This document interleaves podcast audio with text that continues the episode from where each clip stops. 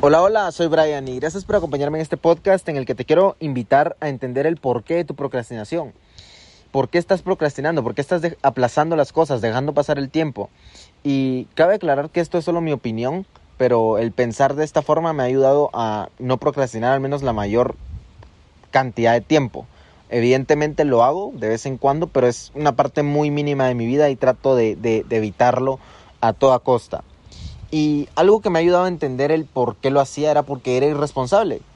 Cualquier persona que esté procrastinando es un ser humano irresponsable, es un ser humano con poca conciencia y con poca responsabilidad, con poco sentido de deber en su vida. Realmente es una persona que solo vive una vida de, de existencia y no busca una vida de sustancia, una vida en la que realmente él pueda hacer un cambio en la vida. Y todo viene de, de un concepto que quizá te suene un poco filosófico, pero yo pienso firmemente de que todos somos seres espirituales. Todos somos seres espirituales viviendo limitaciones humanas, pero queriendo alcanzar ese potencial espiritual. Cuando tú te haces consciente de esto, de que eres un ser espiritual viviendo limitaciones humanas, te das cuenta que realmente el potencial que tienes dentro es ilimitado, porque viene de una fuente ilimitada. Tu espiritualidad es ilimitada, no, no tiene un tope.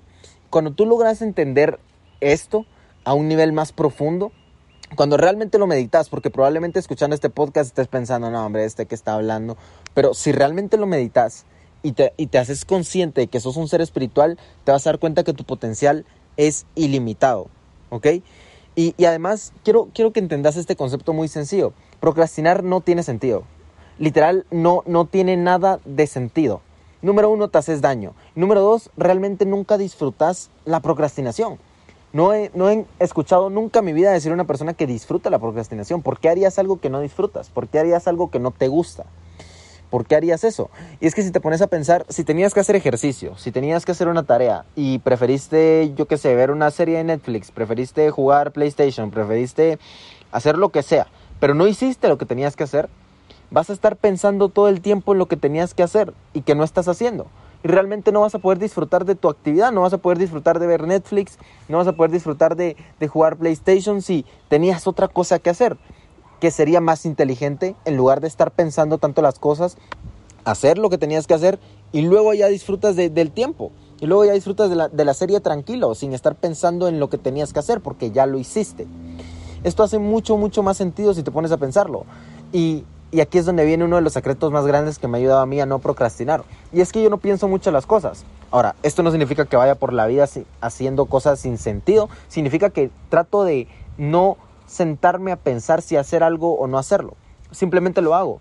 Y hacer esto obviamente me ha traído problemas, pero me ha traído muchísimos, muchísimas, muchísimas más ventajas y beneficios en mi vida. ¿Por qué?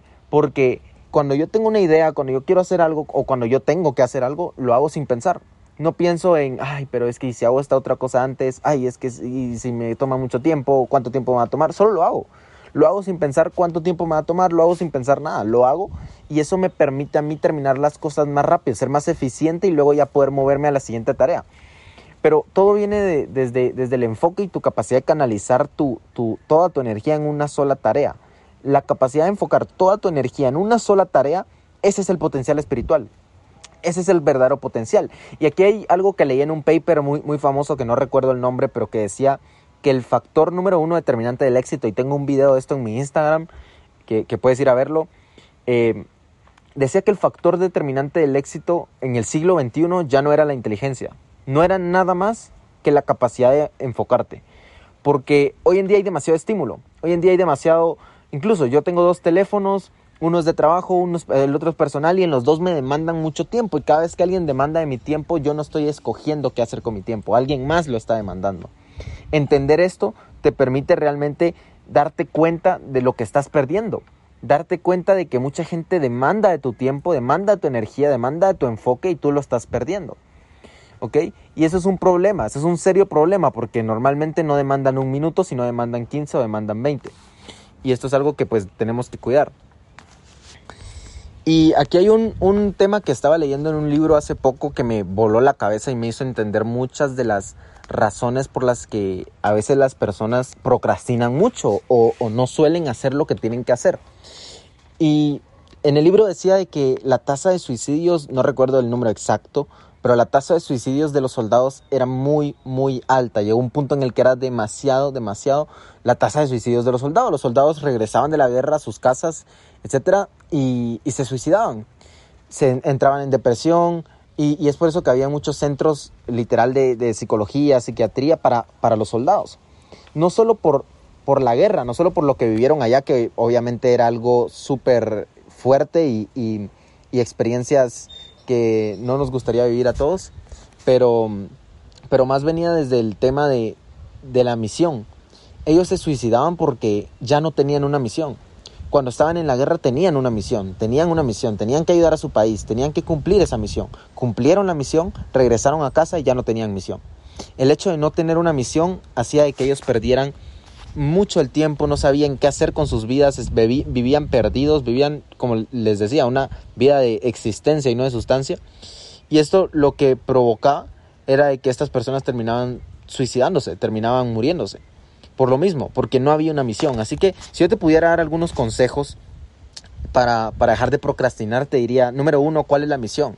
¿Cuál es la meta? ¿Qué es lo que estás buscando hoy? ¿Qué es lo que estás buscando este año? ¿Qué es lo que estás buscando en 10 años? ¿Qué es lo que quieres en tu vida? Es tu vida, es tu potencial espiritual. No, no, no te da, no te da curiosidad, no te causa curiosidad saber cuántas cosas sos capaz de hacer al mismo tiempo, o no al mismo tiempo, pero en un mismo plazo de tiempo. A mí me causa muchísima curiosidad cuántas cosas soy capaz de hacer y de crear en mis 20 años. Actualmente tengo 20 años y quiero saber qué tanto puedo producir, qué tanto puedo hacer. Y todos los días estoy tratando de hacer más. Pero es eso, porque yo sé cuál es la misión, yo sé cuál es la meta, cuál es tu meta, cuál es tu misión, qué estás buscando, qué querés este año. Tienes que darme cifras exactas. Yo quiero este, esta cantidad de dinero, yo quiero conseguir esto, yo quiero hacer esto, yo quiero hacer esto. ¿Ok? No basta con quiero ser feliz, no basta con eso. ¿Por qué? Porque eso no se puede medir. Tú no vas a estar feliz toda tu vida al otro día te caes y ya no vas a estar feliz. ¿Ok? O sea, sucede. La felicidad a veces no está completamente en, tu voluntad, en el poder de tu voluntad. Entonces, a lo que yo voy es lo siguiente, ¿cuál es tu misión? Porque si no vas a terminar suicidándote y para suicidarte no necesitas quitarte la vida, solo necesitas vivir sin propósito, vivir en existencia, vivir procrastinando, vivir perdiendo el tiempo. ¿Ok? No necesitas suicidarte para, para, para estar muerto. Entonces, ¿cuál es la misión? Número dos, llenar la agenda. Espacios vacíos en tu agenda es el diablo, y esto ya lo he dicho muchas veces, el diablo. Tú tenés espacios vacíos en tu agenda y vas a conocer al diablo. ¿Cuál es realmente eh, tu, tu hacer de todos los días? Y no una tarea, y no dos tareas, no tres tareas, quince tareas que tenés que hacer un día. Sacate el máximo potencial, esforzate al máximo, porque procrastinás sabiendo que tenés tiempo de sobra. ¿Qué pasaría si no tuvieras tiempo de sobra? Si tu tiempo fuera limitado si supieras que tenés que hacer muchas más cosas ese mismo día, aprovecharías y harías todas las cosas que tienes que hacer lo más rápido posible. Eso es a lo que me refiero. Llena la agenda y luego llénala más. Llena la agenda y luego llénala más. No llene la agenda y, ay, no, esto es demasiado. Si esto es demasiado, agregale más cosas. Porque ahora sí vas a tener el tiempo muy limitado y vas a hacer lo que tenés que hacer. ¿Ok? Número tres, agarrar conciencia del tiempo. Conciencia del tiempo. ¿Ok? dormís aproximadamente 7 horas, estoy seguro. Vas a la universidad 6 horas y haces tareas 3 horas. Estos son números aleatorios, la verdad es de que yo no voy a la universidad, no sé cuánto tiempo demanda eso de tareas, creo que cada carrera es, o sea, es muy relativo, no sé, pero estoy haciendo números promedio de lo que yo he visto con amigos y personas cercanas a mí. 7 horas de sueño, 3 horas de tareas y 6 horas de universidad, eso nos da un total de 16 horas. O sea, estamos hablando, quitando las horas de sueño, quitando las horas de universidad, te quedan aún 8 horas.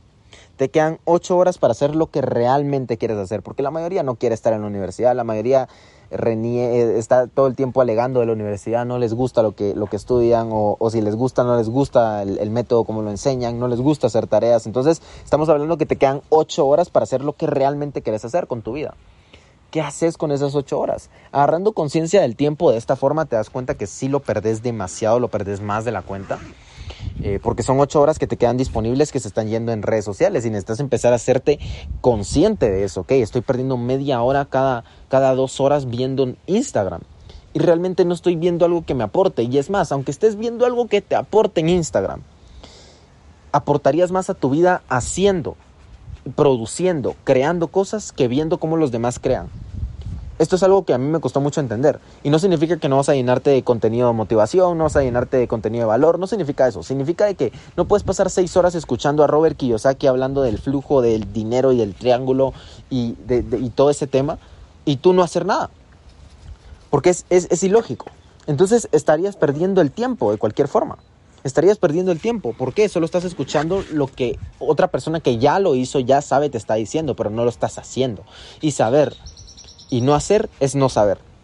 Así que estos serían algunos consejos que yo te daría. Este es mi, mi, mensaje de hoy. Eh, que empeces a agarrar conciencia del tiempo. Creo que es algo muy importante y definas cuál es tu misión, porque sin misión vas a, vas a tener un suicidio, vas a vivir en existencia y no quiero que eso te suceda. Estoy seguro que tenés un potencial espiritual grande, enorme dentro de ti y si puedes creer lo mismo, vas a hacer grandes cosas en esta vida. Así que nada, eh, quiero que de ahora en adelante, o al menos desde hoy, empeces a tratar de hacer la mayor cantidad de cosas posibles. No por obsesión, o sí por obsesión puede ser, si estás obsesionado con tu éxito, con tu vida, hácelo y, y, y, está bien. Pero no por obsesión, sino por conocer, conocer cuál es tu máximo potencial, conocer, conocer qué tantas cosas puedes hacer y descubrir que dentro de ti hay una fuerza suprema que es ilimitada.